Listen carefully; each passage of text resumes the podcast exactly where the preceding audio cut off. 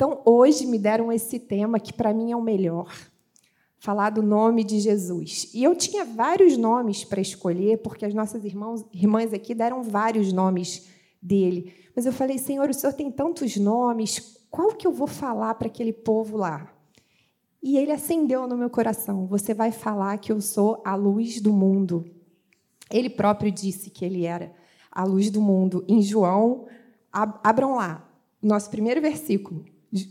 Abra sua Bíblia no livro de João, capítulo 8, versículo 12.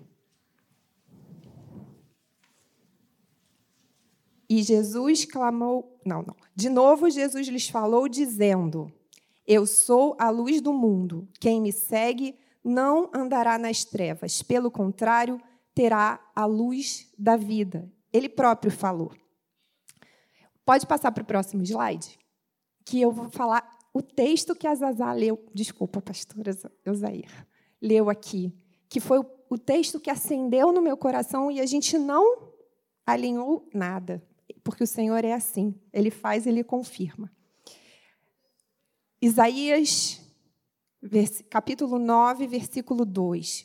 O povo que andava em trevas viu grande luz, e aos que viviam na região da sombra da morte, resplandeceu-lhes a luz. Isaías, centenas de, de anos antes do nascimento do Messias, profetizou e Mateus capítulo 4, versículo de 15 a 16, foi confirmada a profecia quando foi falado que terra de Zebulon, terra de Naftali, caminho do mar, além do Jordão, Galiléia dos gentios. O povo que vivia em trevas viu grande luz, e aos que viviam na região e sombra da morte resplandeceu-lhes a luz. Então, o Velho Testamento tem vários versículos confirmados no Novo Testamento. E ele próprio falou: Eu sou a luz do mundo. E eu quero falar sobre o que próprio Jesus disse sobre luz, para que a gente hoje, juntos, caminhe um pouco sobre isso, porque a Bíblia é cheia de metáforas. Né? Quando ele diz eu sou a luz do mundo, ele não tinha interruptor nem acendia, fora no Monte da Transfiguração, que foi um evento muito específico para um propósito muito específico. O Senhor Jesus ele não emanava raios, ele falou que ele era porta e ele não tinha maçaneta. Ele falou que ele era a videira verdadeira e ele não tinha lá o caule. E o Senhor sempre falou em metáforas, mas ele sempre quis nos ensinar algo por trás das, das linguagens figuradas que ele tinha. E quando ele diz, Eu sou a luz do mundo, vamos caminhar juntos aqui para a gente entender o que, que a gente pode absorver de quando Jesus disse que ele era luz. Eu, eu andei até pesquisando essa semana sobre a luz, porque eu, eu pensei, Senhor, se o Senhor disse que o Senhor era a luz, o que, mais a gente pode aprender dessa sua afirmação que o próprio profeta Isaías disse que o povo que andava em trevas viu grande luz? O povo lá e nós aqui, no Rio de Janeiro, quando você aceita Cristo, você vê uma grande luz. E eu queria falar para vocês uma, Antes da gente seguir no próximo slide, eu vou te pedir o que, que é a luz. Eu sei que tem gente aqui que deve ter muito mais conhecimento científico que eu. Eu sou só uma advogada, tá, gente? Eu não sei muito sobre biologia, química, física, a parte de refração de luz. Essas aulas eu até tinha muita dificuldade. Mas, parando para fazer essa mensagem aqui para vocês, eu tive que ver o que é isso para a gente poder caminhar sobre o que o Senhor quis dizer. Luz, para quem aqui já sabe, é uma forma de radiação eletromagnética cuja frequência, em alguns casos, é visível ao olho humano, em alguns casos. A luz pode propagar-se no vácuo com velocidade de aproximadamente 300 mil quilômetros por segundo. As frequências da luz que nós conseguimos ver são chamadas de espectro visível. E essas ondas têm um comprimento específico para que a gente consiga captar com os nossos olhos. Guarda essa informação que lá na frente ela vai ser muito importante. A função da luz, então, vocês aqui já percebem, a gente acende a luz e a gente consegue viver. Então, qual que é a função da luz? Antes de ter energia elétrica, já existia. O sol, à noite, as pessoas acendiam lamparinas, velas, e assim era a vida humana. Mas desde que a luz foi criada pelo nosso Pai, ela tem uma função de regular o ritmo biológico das pessoas. Regula a temperatura do ambiente, processos químicos no nosso corpo. Ela permite a fotossíntese das plantas sem as quais a gente não vive. Acelera e quebra moléculas de proteína para regular a nossa temperatura e todos os nossos hormônios. Regula o nosso ritmo biológico. Sem a luz solar não haveria vida na Terra. Então, Luz é alimento, equilíbrio e visão. E Jesus fala: Eu sou a luz do mundo. Quando ele diz que ele é a luz do mundo, é uma analogia à luz que nós percebemos como seres humanos. E ele queria ensinar muito mais para nós do que simplesmente pensar, ah, o Senhor tra... me dá claridade ou o Senhor me faz enxergar. Por quê? Porque a luz tem características que são próprias dele, do Mestre. A primeira característica da luz. Eu sou poderoso. Quando Jesus disse, Eu sou a luz do mundo, ele quis dizer para nós, filhos deles, hoje, no século 21, aqui, num dia de domingo de dezembro, nessa igreja tão querida, com pessoas tão amadas, saiba que quando ele falou para você, e para nós, e para os discípulos, eu sou a luz do mundo, ele quis dizer que eu sou poderoso. Sobre ele, João escreveu: ele não era a luz, mas veio para dar testemunho da luz, a luz verdadeira que, vindo ao mundo, ilumina toda a humanidade. Nele estava a vida, ainda em João, capítulo 1, versículo 4, 5. Nele estava a vida, e esta era a luz dos homens. A luz brilha nas trevas, e as trevas não a derrotam.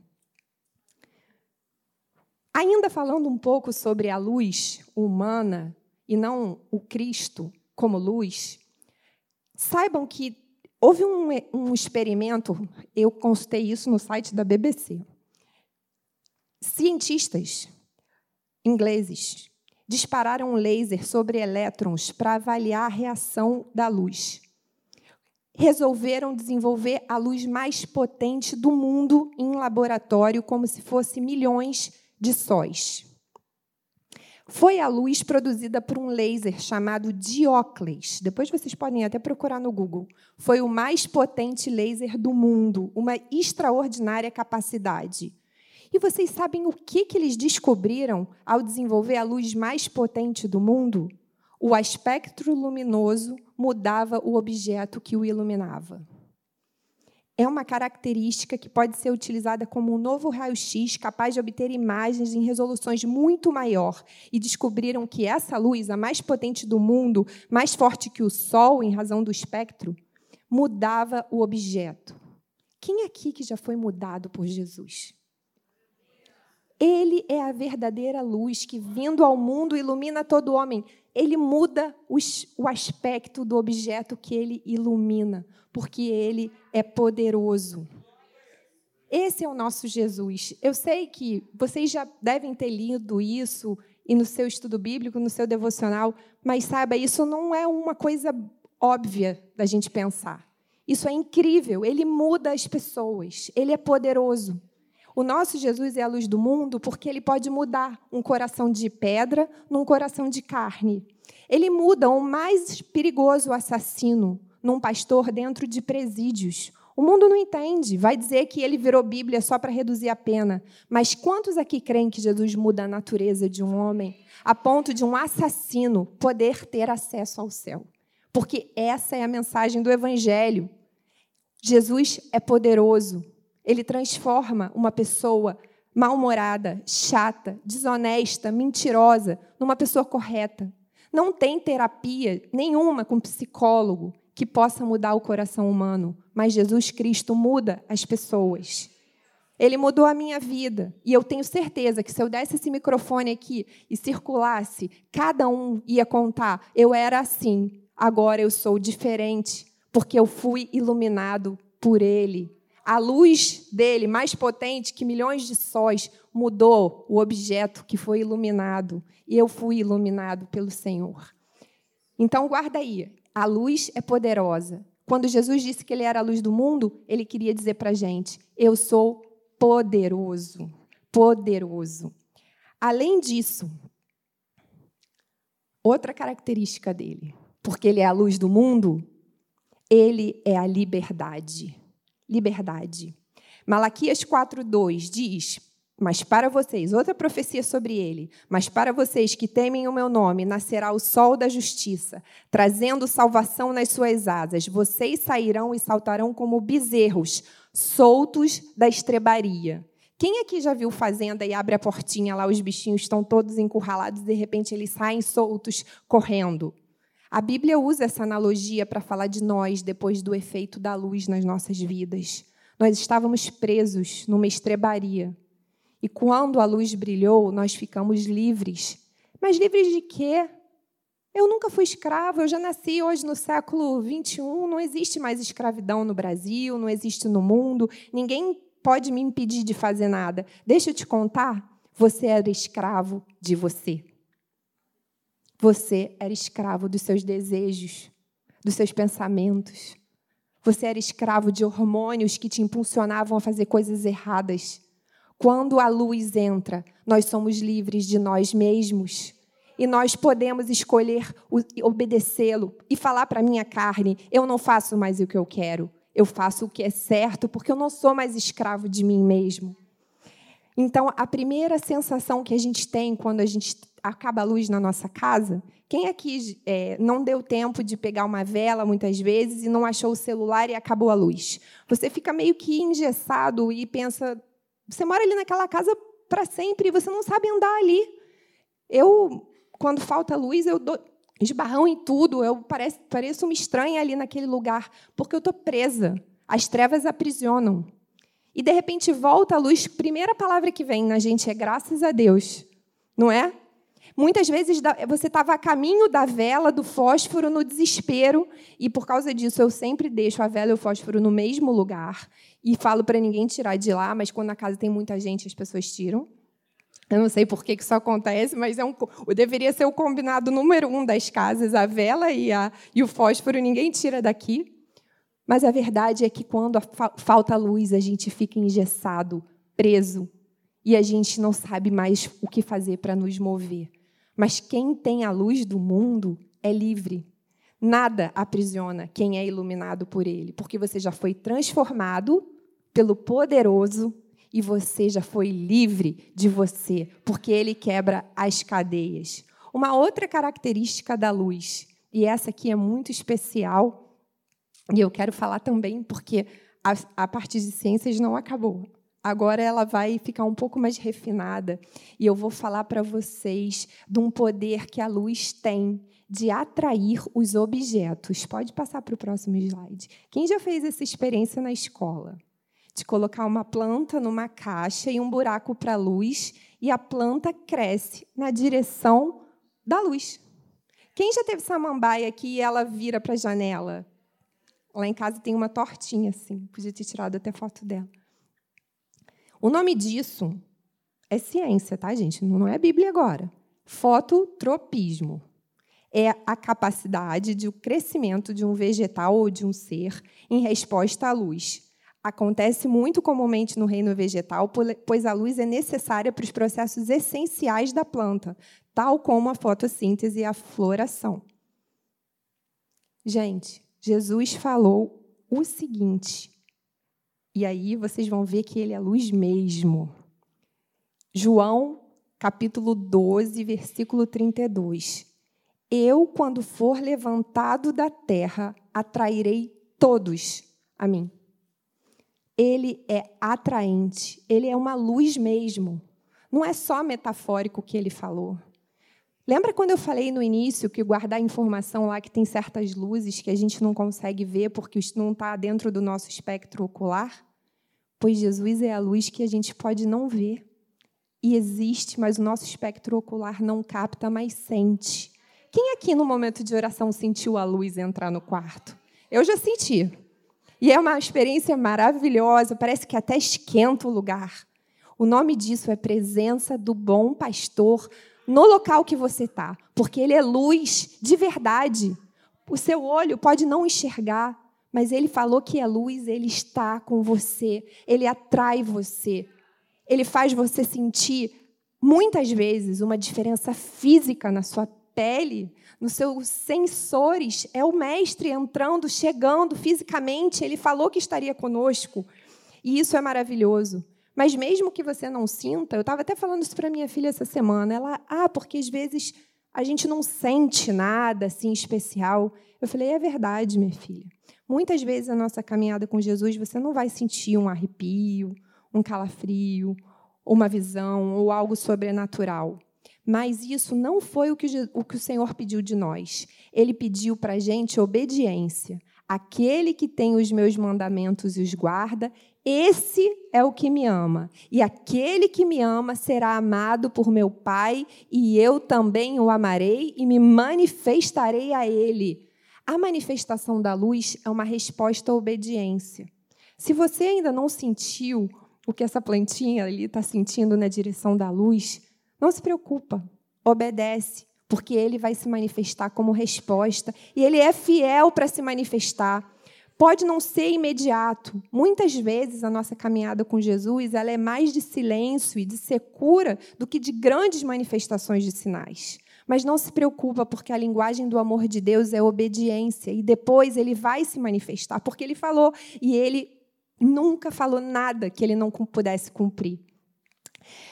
Além de Jesus ter se manifestado de forma atraente em morte, e aí vocês sabem que ele estava se referindo aqui à morte de cruz, porque ele falou: quando eu for levantado da terra, outras versões dizem do madeiro, eu vou atrair todos para mim, eu vou atrair a Maranata de Jacarepaguá, a mim, num domingo à noite. Vocês estão todos aqui atraídos, não é pelo pastor Rômulo, não é pelo ar-condicionado, não é pelos louvores lindos, que são realmente lindos. Vocês estão atraídos por uma pessoa e o nome dele é Cristo Jesus. É ele que fez você de tarde não resolver ficar vendo o jogo e não ficar vendo o filme desligar o Netflix. Quem fez você vir aqui não foi ninguém que está aqui, foi ele, porque ele falou que ele, depois que ele morresse, ele ia atrair todos, todos a ele. Mas não só em morte ele atraiu as pessoas. E, e eu, esse ano de 2022, é, eu, eu tive uma característica na minha vida pessoal. Gente, eu, é, é, só, só um parênteses aqui que eu devia ter feito no começo. Eu não sou pregadora, eu não sou teóloga, eu não sou pastora, eu sou só um, uma ovelhinha, tá? E uma ovelhinha que tem compartilhado de experiências que o bom pastor tem me dado. E isso tem abençoado algumas pessoas, e eu acho que é por isso que a pastora Osair pediu para eu vir aqui como mulher, porque a nossa igreja é uma igreja que privilegia e, e, reconhece mulheres. Mulheres podem falar da Bíblia, não é como algumas denominações que entendem que as mulheres não podem falar. Nossa igreja é uma igreja que insere a mulher. Uma prova disso é que nós temos muitas pastoras. Então é uma honra para mim estar aqui no ministério das mulheres, representando as mulheres, falando em nome das mulheres sobre Cristo que mudou a minha história. E meu antes e depois, mesmo tendo sido criada na igreja, filha de pastores, não quer dizer nada. Tá? É, conhecer Jesus e saber quem ele é são coisas muito diferentes. Eu fui criada na igreja sabendo tudo sobre Jesus. Eu ouvi os melhores pregadores vocês hoje têm pérolas da palavra, mas eu ouvi o pastor é, Bonfim, Daniel Bonfim, eu ouvi o pastor Cassiano, quem aqui não conhece, muitos devem conhecer. Eu ouvi príncipes da palavra, pastor Antônio Gonçalves, muito tempo esse. E eu sabia muito de Jesus, sabia muito sobre as histórias, os milagres, mas saber de alguém não significa conhecer você pode saber tudo de um grande artista ou de um escritor, você pode gostar muito de um, de um pintor e saber onde ele nasceu, suas principais obras, o que ele fez, aonde ele viajou, onde ele morreu, com quem ele casou, mas você nunca conheceu. Você pode gostar muito de Monet, mas você não vai conhecer e nunca conheceu Monet. A diferença de Jesus Cristo é que você pode saber tudo dele e conhecê-lo.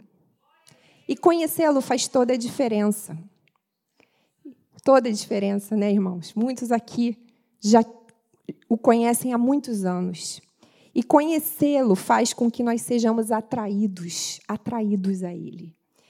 E uma situação que me ocorreu esse ano, que eu comecei a ler um pouco mais sobre. Eu falei, Jesus, eu, eu já conheço o Senhor. Eu já sei quem é o Senhor. Mas eu quero entender um pouco mais sobre como é o teu caráter, porque eu quero gostar mais de quem tu és. É verdade. Eu quero gostar de tal maneira que o Senhor mude a minha vida, como o Senhor é luz e o Senhor pode mudar. E teve três livros que eu li que eu queria compartilhar com vocês que mudaram muito a minha vida, a minha visão sobre ele. Muito. É, o primeiro foi Manso e Humilde. Eu não sei quem, quem já leu aqui. Esse livro é incrível. O segundo é um que estava esgotado e eu fui atrás de um sebo, porque eu soube que mudou a vida de muitas pessoas e eu fiquei vendo vídeos de pessoas dizendo que mudaram a vida com esse livro e eu quis ler. Só que não existe no Brasil. E eu queria ler em português, porque é a melhor língua para você ler sobre Jesus é a sua língua mãe. E o nome do livro é A Implacável Ternura de Jesus, de Brennan Manning. Eu achei no sebo. E esse livro é incrível. E o terceiro livro que eu li, que mudou também meu conceito sobre ele, para amá-lo mais, foi O Jesus que eu nunca conheci, de Felipe Yancey.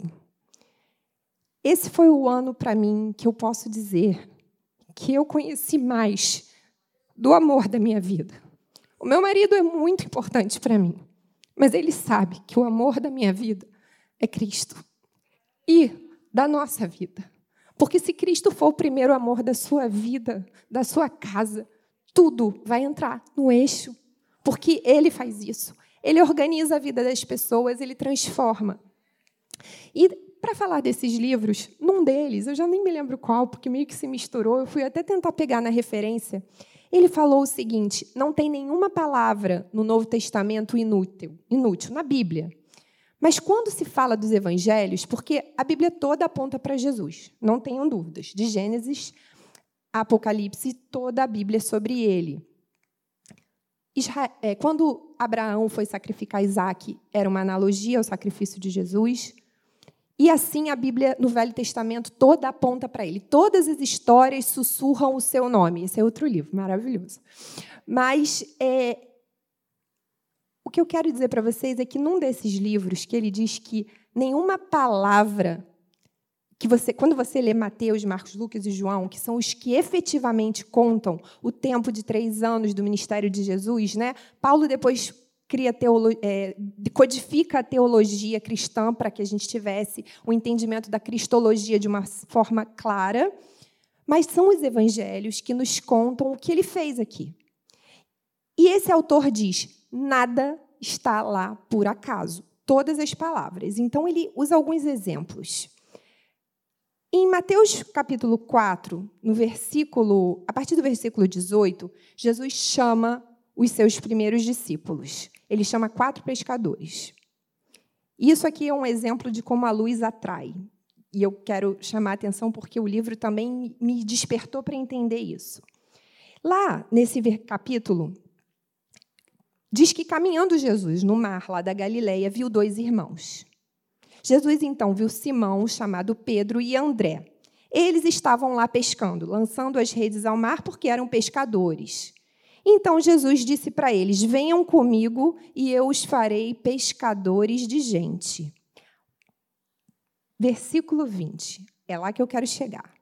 Então eles deixaram imediatamente as redes e o seguiram.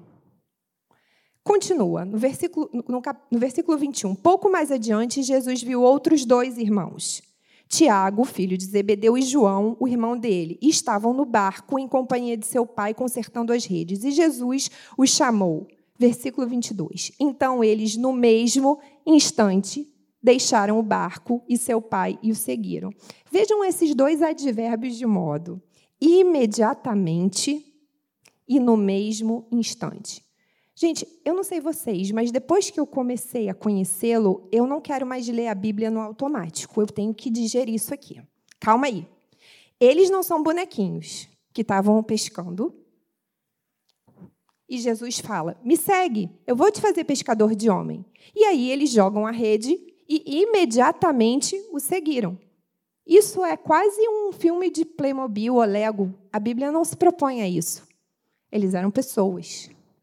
Os outros dois irmãos, no mesmo instante, seguiram Jesus. Gente, quem que se, você está lá fazendo alguma coisa que te dá dinheiro? Chega alguém e fala: larga aí, pare de ganhar dinheiro e me segue. E você imediatamente larga o seu trabalho e o segue. Eu quero dizer para vocês que ele olhou para eles diferente. Quando Jesus se volta para esses pescadores, ele atraiu esses pescadores para ele de uma forma que eles não puderam continuar fazendo o que eles estavam fazendo. Era muito atraente, era muito irresistível o olhar dele, o jeito dele, a forma que ele falava, que ele tocava as pessoas. Não foi de, de forma é, simplesmente codificada que o evangelista Mateus escreveu isso. Ele queria que entre as entrelinhas nós víssemos alguém muito atraente. Muito atraente a ponto de fazer um homem pequenininho subir numa árvore e se esgueirar no meio de galhos para vê-lo. Tão atraente a ponto de fazer uma mulher imunda, hemorrágica, que não podia mais tocar em ninguém, se meter no meio de uma multidão e se jogar para pegar na borda do vestido dele. Tão atraente de fazer uma mulher considerada de má reputação, jogar na cabeça, nos pés dele, um vaso de perfume caríssimo que nem vários salários de vários meses poderiam pagar tão atraente que me fazem hoje estar aqui domingo para falar para vocês. Ele é o mesmo hoje. Ele atrai pessoas a ele hoje. Ele muda destinos hoje. Ele pode fazer a diferença na sua casa hoje, porque ele é o mesmo que atraiu imediatamente deixaram as redes e o seguiram. No mesmo instante deixaram o barco de seu pai e seguiram Jesus. Esse Jesus que olhou diferente para esses homens tinha algo que ele ainda quer mostrar para nós hoje. Só que ele só vai se revelar para aquele que tem os meus mandamentos e os guarda. Se você se propuser a obedecer, você vai ver a luz do mundo brilhar na sua vida. Pode não ser uma luz como essa, que está aqui dentro do meu espectro visual do seu, mas vai ser aquela que atrai a todos para Ele, que muda destinos, que faz a gente ser livre de nós mesmos. E o último ponto que a luz é, ela nos faz enxergar. Ela nos faz enxergar a luz visível nos faz enxergar. E Jesus, a luz invisível, faz os nossos olhos espirituais enxergarem. Não tem nenhuma palavra que eu falar aqui, nenhuma oratória, nada, nenhum exemplo legal que eu faça você enxergar. Pastor, nem o senhor. Pastor Daniel, não vamos conseguir. Nenhum homem faz um outro homem enxergar a salvação e a graça de Deus. Só Jesus faz o homem enxergar. Só ele tira as escamas dos olhos dos homens. Eu queria muito levar Jesus para muitas pessoas a Jesus. Eu queria falar para toda a minha família, para aqueles que estão distantes: olha, enxerga Jesus, olha aqui, enxerga Ele. Eu não consigo. Aquele parente que você ora, se você pudesse, você dava até um dedo por algumas pessoas terem, serem, serem salvas, você faria tudo.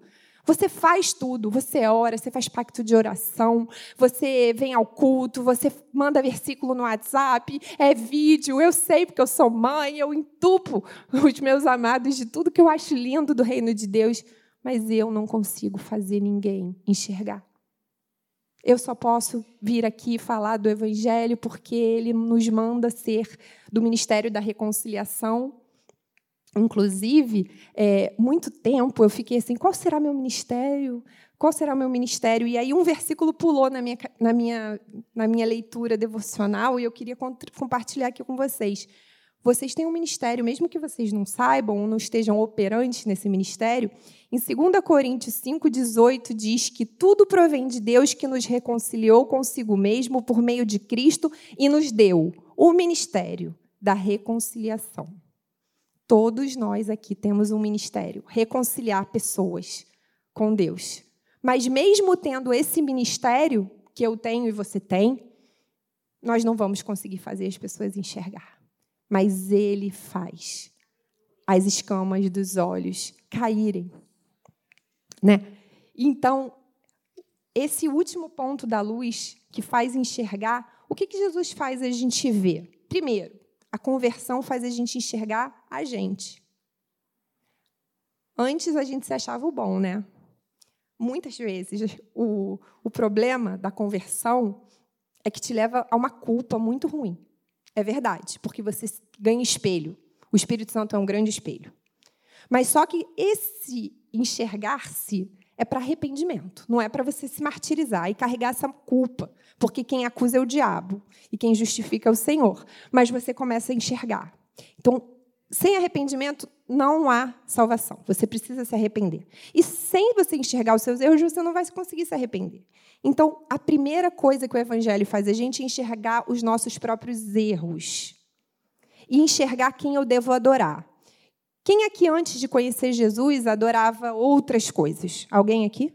Adorava outros deuses, outros ídolos, outras natureza. Tem gente que adora até a natureza, meio zen, né? Quem aqui já, já, sei lá, foi esotérico, adorava o sol, energia, pedras, árvore, né? Duendes. E tem tantas coisas que o coração humano adora. Adorar a si mesmo, o hedonismo também, né? Mas quando Jesus, quando a gente enxerga, a gente sabe a quem adorar e a gente sabe que é amado desse que a gente adora. Outra coisa que a gente enxerga é a morte. A gente olha para ela diferente e a gente olha para ela de cara, de frente. Antes de Jesus, muitas pessoas têm medo. Eu tenho uma pessoa lá no meu trabalho, ele é muito rico, ele tem uma ótima colocação social, mas ele tem medo da morte. Então ele não vai em enterro de ninguém. É uma decisão dele. Ele não gosta, porque ele porque a morte ele é, ele é a única coisa que não tem explicação para quem não tem Deus mesmo. Acabou? Como é que é assim? Enterrou, acabou, aquela pessoa evaporou? Como é que a existência humana pode não mais existir? Isso é meio inconciliável, até mesmo com a filosofia. Como é que uma pessoa existe e depois ela não existe mais? Mas a fé em Jesus faz a gente saber que aquele que crê nele já passou da morte para a vida a gente sabe o que acontece. A gente nunca vai num enterro e, e, e, olha aquilo ali fora do contexto do que o Senhor falou. A menos que você não saiba o que ele falou sobre a morte. Mas faz toda a diferença para como a gente vai viver. A gente entende, além da morte, a vida, que eu preciso viver para ser reconciliado com Deus e que eu tenho um Pai. Ele convida as pessoas para andar na luz. E eu queria lembrar a vocês o que ele falou para a mulher samaritana. Se você conhecesse o dom de Deus e quem que está lhe pedindo água, você pediria e ele lhe daria água. Ele queria fazê-la enxergar.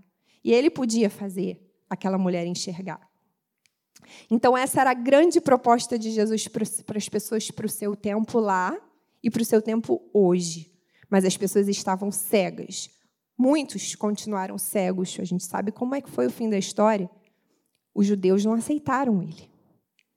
Mas para todos quantos o receberam, deu-lhes o poder de serem feitos filhos de Deus, aqueles que enxergam, aqueles que passam a vê-lo. Colossenses 1, 13 e 14 diz: Ele nos libertou do império das trevas e nos transportou para o reino do Filho do seu amor, no qual temos a redenção e a remissão dos pecados. O apóstolo Paulo, quando ele escreve isso, ele escreve fruto de uma experiência que ele viu a própria luz. No caso dele, ele realmente viu uma luz. Nós não tivemos as nossas experiências muito próximas, não sei vocês, eu, eu nunca eu nunca vi a luz dele assim. Eu já senti a presença do Senhor, mas ver a luz como o apóstolo Paulo viu e a ponto de ter ficado cego, acredito que seja uma experiência muito especial do apóstolo Paulo. Só que ele teve essa experiência física com a luz do mundo para poder ser hoje aquele que escreve para nós sobre a luz de forma própria. Ele falou: "Eu fui o grande perseguidor dos cristãos, eu sou o mais miserável dos pecadores, porque ele passou a enxergar. O apóstolo Paulo passou a ver a luz ali no caminho de Damasco e passou a enxergar os seus próprios erros, o seu próprio eu, a ponto de dizer isso para nós. No mundo hoje, as trevas são palpáveis. Meus irmãos, eu já vou terminar. Eu não quero ser aquela pessoa que as pessoas fiquem olhando no relógio ou tirando um soninho enquanto me escutam. Acho que não tem nada pior para quem está falando de ver que as pessoas estão cansadas. Eu já vou encerrar. Eu vim aqui falar de alguém que vocês já conhecem. Vocês não sabem dele, vocês conhecem dele. Mas lembre-se quando você olhar um pôr do sol ou um nascer do sol, que ele é a luz do mundo. Ele é poderoso. Ele nos atrai. Ele nos dá liberdade. E ele nos faz enxergar. Vocês não são mais cegos.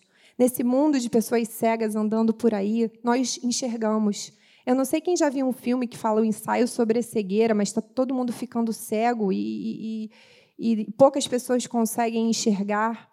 No mundo espiritual, esse filme, que é um filme de ficção, para nós é verdade. As pessoas são cegas, mas vocês enxergam. O mundo está todo cego, as pessoas não sabem o que fazer, elas estão perdidas. As trevas estão deixando as pessoas loucas. Essas ideologias, essas coisas, elas são todas frutos de quem não enxerga, quem não conhece a verdade. Precisa inventar alternativas para justificar o melhor convívio humano, as pessoas têm que se tolerar. Mas tudo isso é fruto, fora da palavra de Deus, é cegueira. Essas ideologias, essas, esses discursos humanitários, essas correntes de inserção de minorias, sem Deus, isso é tudo demagogia, isso é forçar, isso é treva. Só tem um jeito: enxergar a luz do mundo. Ela vai te dar condições de conversar na sua faculdade sobre as, as dúvidas do homem. Ela vai responder os anseios de uma pessoa que não sabe o que acontece depois que ela morre. Ela vai poder responder uma situação de sofrimento que está te apresentando e, quando você enxerga, você vai dizer: olha, no mundo você vai ter aflição. Jesus disse. Nós vamos sofrer, ele nunca prometeu moleza, mas ele falou: tem de bom ânimo, eu venci o mundo. Quando a gente tem a palavra, ela é lâmpada para os nossos pés e luz para o nosso caminho, assim diz o salmo.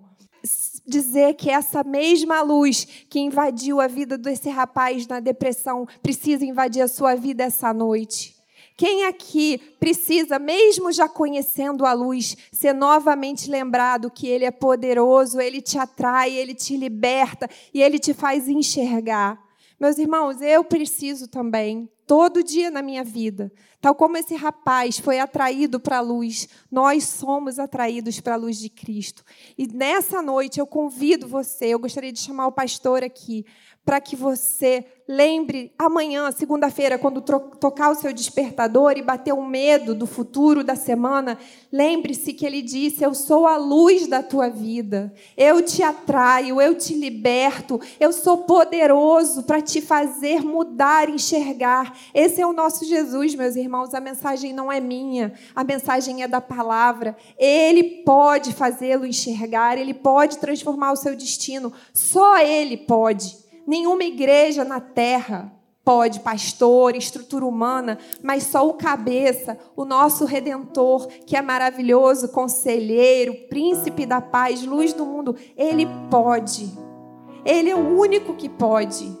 E, e, com essa palavra eu quero abençoar o teu coração. Lembre-se da luz do mundo. Se você não gravar nada do que eu falei, lembre-se desse menino que se botou numa enrascada. Quantas enrascadas de quarto fechado, escuro, a gente toma decisões erradas, a gente se mete em enrascada. Muitas vezes não foi ninguém que botou a gente lá, a gente entrou. e fechou a porta do quarto escuro. Mas o próprio mestre se preocupou em irradiar luz ali para aquele rapaz e mostrar para ele a saída, guiá-lo para fora. O Senhor Jesus quer te guiar para fora dessa enrascada, desse beco escuro sem saída. Eu não sei se é um relacionamento, se é uma decisão profissional, se é uma situação familiar, mas ele vai brilhar em 2023 na tua vida, meu irmão. Se deixe atrair pela luz do mundo. Ele é poderoso, ele quebra cadeias, ele é o mesmo ontem. Jesus Cristo é o mesmo hoje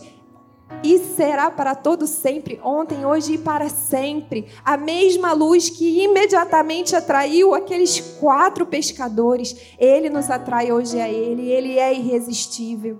Ele é a melhor coisa que nós podemos ter. Nada, nada é melhor do que ele, meus irmãos.